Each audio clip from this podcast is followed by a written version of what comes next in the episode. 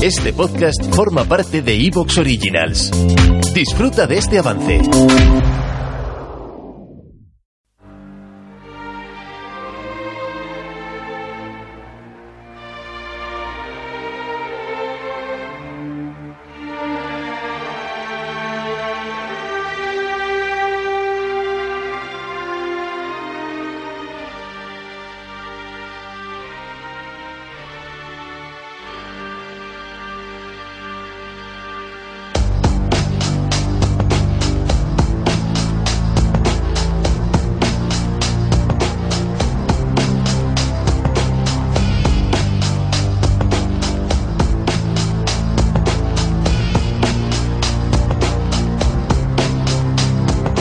Muy buenas tardes, amigas y amigos oyentes de Colectivo Burbuja. Os doy la bienvenida a un nuevo programa de Economía Directa. Para este programa contamos con Tony Hernández.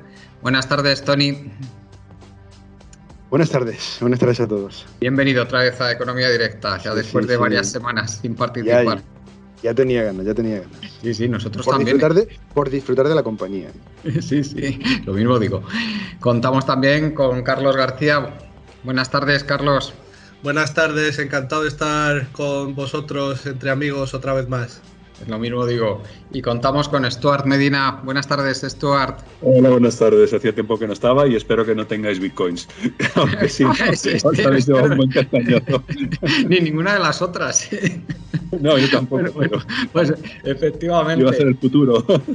Ese es uno de los temas del, del que vamos a hablar. Aquí creo que ninguno de los cuatro que estamos somos muy partidarios de todo el rollo este de, de la- de las criptomonedas, como las llaman, pero que, tienen, que son cualquier cosa menos monedas, pero bueno, eh, no somos muy partidarios efectivamente de las criptomonedas. eh, las hemos puesto, eh, yo por lo menos, siempre a parir, eh, desde que empezaron a ponerse, a- a tener auge hace unos años y lamentablemente el tiempo nos está dando la razón, aunque por supuesto los, incondicionales de las criptomonedas siguen, siguen, eh, dale que te pego, diciendo que esto es nada más que un pequeño bache. Pues nada, nada, que sigan con los pequeños baches. Creo que eso dijo Hitler en Stalingrado, una cosa. Bueno, tenemos, tenemos también como, como otro de los temas, que va a ser el primero que vamos a tratar, son eh, esas nuevas normas fiscales que está proponiendo la Comisión Europea, unas nuevas normas fiscales que, adaptadas a cada país, algo que bueno, uno lee ese titular y dice, "Joder, qué bien, por fin van a reconocer que las realidades de los países son diferentes, ¿no? Que, que no se puede tratar fiscalmente igual a un país con el 13% de paro o, o- o- o 30% que- como ha tenido Grecia, creo que pasó del 30, ¿no? o 27 que llegó a España, no se le puede tratar igual que a un país con el 3% de paro a nivel fiscal, pues, pues no, resulta que no es exactamente así, sino que lo que proponen es pasar las decisiones a la autoridad fiscal independiente de cada país, autoridad fiscal independiente, en el caso de España la IREF, que recordemos que esto todo viene del, eh, del asunto aquel de la reforma de la Constitución de 2013, aquella reforma constitucional en que se pusieron de acuerdo de forma misteriosa y en tiempo récord el Partido Popular y el PSOE para reformar el artículo 135 y con lo cual, eh, debido al desarrollo de todas estas reformas, se, se creó este organismo eh, independiente, entre comillas, y si pasamos de la decisión de cómo tiene que gastarse el dinero de la- del Parlamento, como nos decía Stuart antes de empezar el programa, a una autoridad de este tipo, eh, independiente, entre comillas, tecnócratas, pues mal vamos. Bueno, hablaremos de ello, qué es lo que supone, porque desde luego, como nos comentabas, Stuart, esto es un auténtico escándalo y hablaremos de ello ahora en el, primer tema.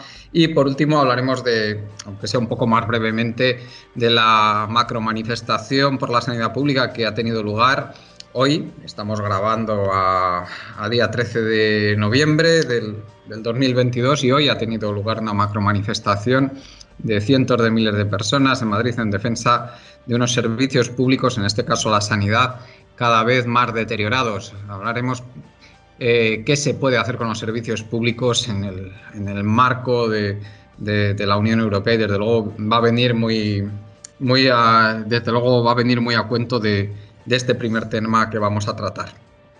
Empezamos con el tema de las nuevas normas eh, fiscales que se proponen. Stuart, coméntanos qué, qué mala nueva nos trae ahora la Comisión Europea, porque al final es mala, ¿no? Sí, bueno.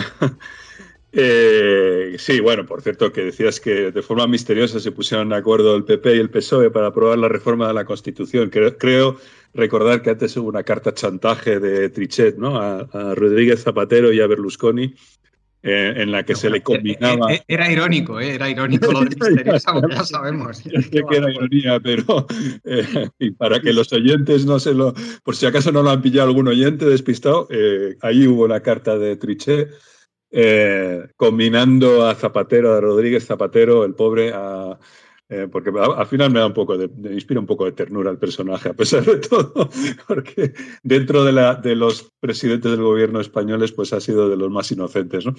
Eh, ojo, por no eso parece.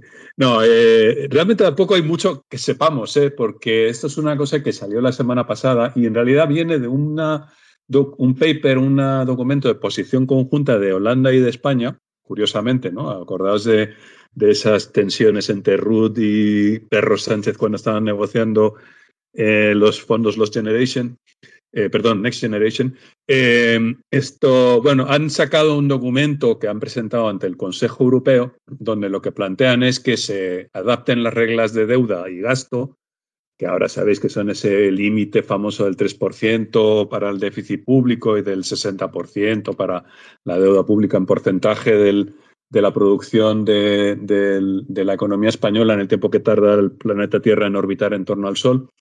Eh, entonces, bueno, es un documento de dos páginas, o sea que, está muy poco desarrollado. Eh, lo que ha trascendido es que, bueno, pues adaptarían esas reglas teniendo en cuenta el esfuerzo que hay que hacer para la adaptación a, digamos, a, la transición energética, ¿no? Los esfuerzos de transición energética. Eso en principio es positivo porque mm, es un poco un sarcasmo que nos estén diciendo todo el santo día que hay que hacer un esfuerzo por hacer una transición energética, pero luego todo se hace a través de incentivos y, ¿no? impuestos al carbono y cosas así, y sin que el Estado pueda realmente hacer una inversión eh, potente, que es lo que tiene que hacer. O sea, el Estado tiene que hacer una planificación y decir en qué fecha se van a dejar de fabricar los coches de combustión térmica, qué plan hay para sustituirlo por transporte público y en qué plazo, qué inversiones van a hacer, eh, qué modelo de, qué mix energético vamos a tener. Eso todo tiene que ser, lo siento para los liberales, pero tiene que ser un esfuerzo de, planificación del Estado. Y bueno, pues que empiecen a, a flexibilizar esas reglas fiscales Luego ya veremos cuál es la realidad, porque ya sabemos que, el discurso es una cosa, ¿no? Eh, en, la Unión Europea se emplea mucho la neolengua, ¿no? Y, se dice una cosa, pero en realidad se quiere decir otra cosa.